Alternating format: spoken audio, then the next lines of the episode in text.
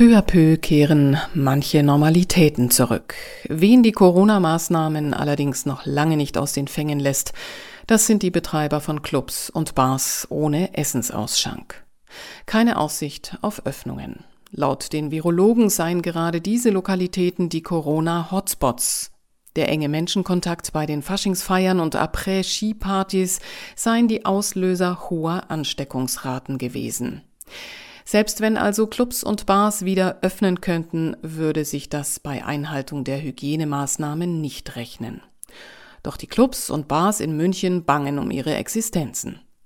Seit Mitte März haben sie geschlossen und seitdem fehlen ihnen Einnahmen und sie suchen nach kreativen Konzepten, um den Betrieb am Leben zu erhalten. Franziska Scharch hat dazu Peter Fleming interviewt, einen der drei Betreiber des Harry Klein Clubs. Das Harry Klein ist ein populärer Club im Elektrobereich und weit über die Grenzen Münchens bekannt. Ein Besuch des Clubs steht auch bei vielen Touristen auf dem Programm. Aktuell sendet das Harry Klein mit sogenannten Livestreams DJ-Mitschnitte direkt aus den Clubräumlichkeiten. Derzeit wird sogar das komplette Mary Klein Festival online übertragen. Das Mary Klein macht die weibliche DJ- und VJ-Szene sicht- und hörbar mit dem Aufruf Frauen an die Decks legen im Monat Juni nur Frauen auf und sind auch für die visuellen Effekte zuständig. Zusätzlich finden Diskussionen und Workshops rund um das Thema Chancengleichheit und Diversität mit spannenden Gästen wie zum Beispiel Katrin Habenschaden, der zweiten Bürgermeisterin statt. Doch wie geht es dem Harry Klein Club aktuell? Wie steht's tatsächlich um die Finanzen? Peter Fleming. Ja, persönlich eigentlich ist es ganz in Ordnung. Also wir haben ja uns zur Aufgabe gemacht, eben Livestreams aus dem Club zu senden und von daher sind wir mit Arbeit beseelt, ja, und haben eigentlich ziemlich viel zu tun, auch weil natürlich die Mitarbeiter auf Kurzarbeit sind. Geschäftlich ist es natürlich total schwierig, weil wir halt einfach keine Einnahmen haben und ja, du musst Mietkosten bezahlen, es gibt verbleibende Personalkosten, Instandhaltungskosten und so. Und wenn dann, ja, ja, so jeden Monat halt 25.000 Euro vom Konto weggehen, stehen ja keine Einnahmen dagegen, ja. Okay, also es gibt auch keine Hilfen vom Staat oder vom Bund, von der Stadt. Doch, natürlich gibt es Hilfen. Also es gab einmal diese Soforthilfe, die wir auch schon bekommen haben. Die hat uns, naja, gerade mal anderthalb Monate geholfen. Dann ist noch eine weitere Hilfe angekündigt. Also einmal gibt es steuerlich Hilfen, also es gibt eben Rückerstattungen und es ist eine weitere Hilfe vom Staat ja angekündigt, also eine Wirtschaftshilfe, die aber eben 80 Prozent der Kosten deckt und äh, nicht die Unternehmergehälter.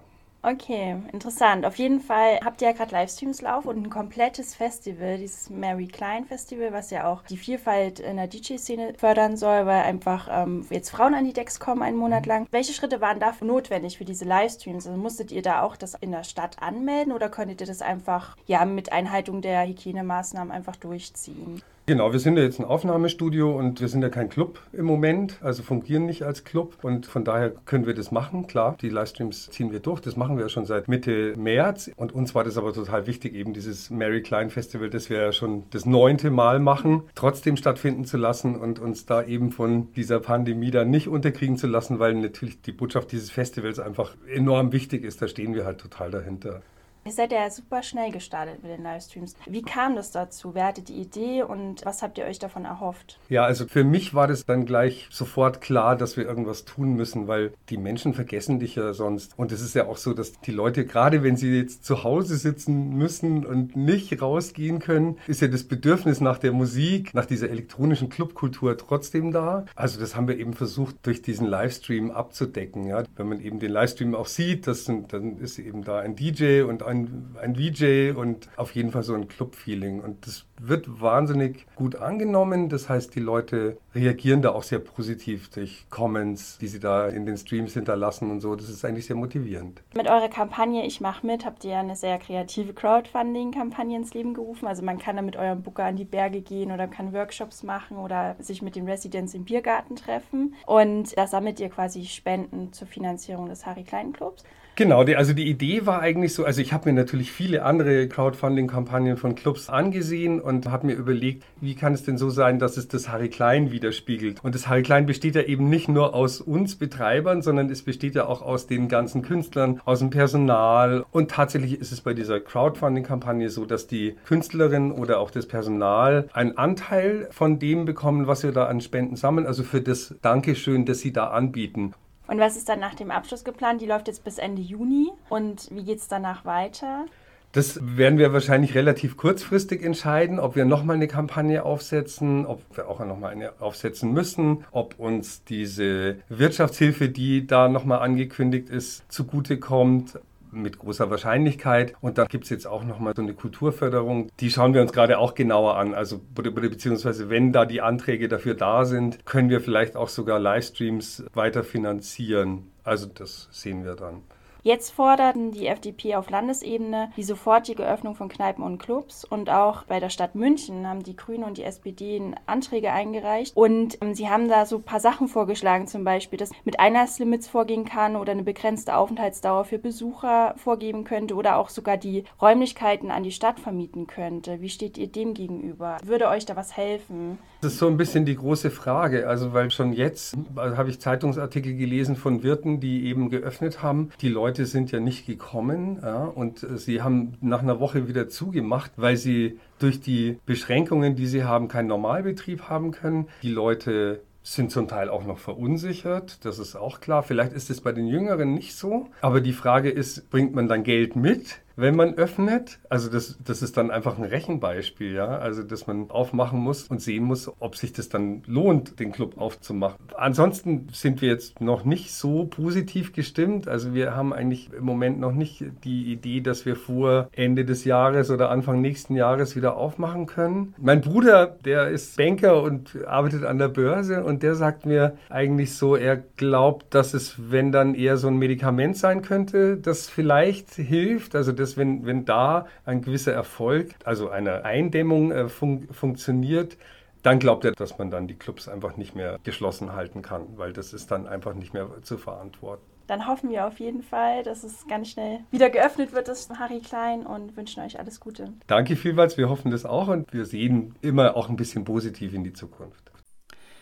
So sieht es also aktuell im Harry Klein aus. Das war Peter Fleming, einer der drei Betreiber. Und wie geht es den anderen Münchner Clubs und Bars? Mussten schon Insolvenzen angemeldet werden? Wie halten die sich über Wasser? Alex Vulko ist einer der zwei Betreiber des Bar Guides München und PR-Beauftragter von United We Stream, ein clubübergreifendes Livestream-Angebot, das in Corona-Zeiten entstanden ist. Alex Vulko liefert uns im Gespräch mit Franziska Scharch einen Überblick über die aktuelle Lage und seinen Ausblick in die Zukunft. Genau, also die Bars, die Vollküche haben, können schon durchaus aufmachen. Die, die eine Außenfläche haben oder eine dazu bekommen haben von der Stadt, umso besser. Also ich würde fast sagen, das sind immerhin na, geschätzt ein gutes Drittel, vielleicht auch etwas mehr der Bars, die aufgrund dessen jetzt eigentlich auch schon wieder geöffnet haben. Die haben zumindest ein kleines Geschäft wieder, was natürlich noch lange nicht rankommt an das frühere. Bei den Clubs sieht es noch sehr düster aus. Also da lassen sich ganz vereinzelt ein paar was einfallen. Der Bahnwärter Thiel jetzt zum Beispiel nennt es dann Prosecco Retreat und äh, die haben glücklicherweise eben auch eine große Außenfläche. Das ist das Entscheidende momentan, der große Vorteil, wenn man draußen was machen kann, dann kann man es so halbwegs überbrücken. Aber schlecht gehen tut es allen. Und gibt es schon Betreiber, von denen ihr wisst, dass sie Insolvenz angemeldet haben aktuell oder die halten sich gerade über Wasser? Ja, die meisten haben tatsächlich irgendwie Soforthilfe oder sonstige staatliche Unterstützung beantragt oder auch mit ihrer Bank äh, gesprochen, da nochmal Kredite aufgenommen. Erstaunlicherweise kriegen wir nur Insolvenzen mit von Restaurants und Gaststätten im Moment. Und ansonsten überleben gerade noch alle, aber je länger die Einschränkungen sind, desto schwieriger wird es und es wird, das prophezei ich, schon noch zu einzelnen Insolvenzen kommen. Und Bars und Clubs werden ja immer so in diese Kategorie, ist nicht systemrelevant eingeordnet. Aber wie seht ihr das? Also wie wichtig sind Bars und Clubs dann letztendlich doch für die Gesellschaft? Ja, systemrelevant sind sie wohl nicht, aber immer mehr Leute merken, dass sie, sagen wir mal, zum Kulturgut irgendwie dann doch dazugehören. Also da gibt es jetzt auch in Berlin gerade so eine Initiative, dass die Clubs wirklich als Kulturgut angesehen werden. Und das könnte sein, dass sich das immer breiter auch durchsetzt. Also sie sind für mich, sagen wir mal, zumindest gesellschaftsrelevant, weil das sich miteinander treffen, zusammensitzen, quatschen, tanzen, Musik hören, all das bereitet den Menschen einfach viel Freude und es heitert den Alltag auf. Und insofern ist es äh, sehr relevant in der Gesellschaft. Wie gehen da die Betreiber gerade mit der Situation insgesamt um? Also wird sich da mehr getroffen, sich mehr vernetzt untereinander oder ist es wie davor, vor der Krise? Ich würde sagen, vor allem in der Anfangsphase, als es noch Neues war und noch niemand so recht wusste, wie er damit umgehen soll mit der Situation, da gab es doch relativ viele solidarische Aktionen. Dazu zählte dann eben auch United We Stream, wurde ja in Berlin gegründet und hier, vor allem hier aus München, kam dann die Initiative, komm, wir machen das für Bayern mit einer eigenen Sektion und machen darauf auf, aufmerksam, dass es auch eben in ganz Bayern wirklich tolle, äh, erhaltenswerte Clubs und Nachtleben gibt. Also da war die Solidarität durchaus groß, da haben echt viele mitgemacht. Mir fällt auf, dass es jetzt inzwischen ein bisschen abebbt und jeder sich leider um seine eigenen Sorgen äh, sehr kümmern muss. Und jeder versucht dann mit eigenen Start Next-Kampagnen Gelder einzusammeln, halt über Spenden. Und äh, da ist ein bisschen, sagen wir mal, dieser solidarische Moment vielleicht wieder etwas in den Hintergrund getreten.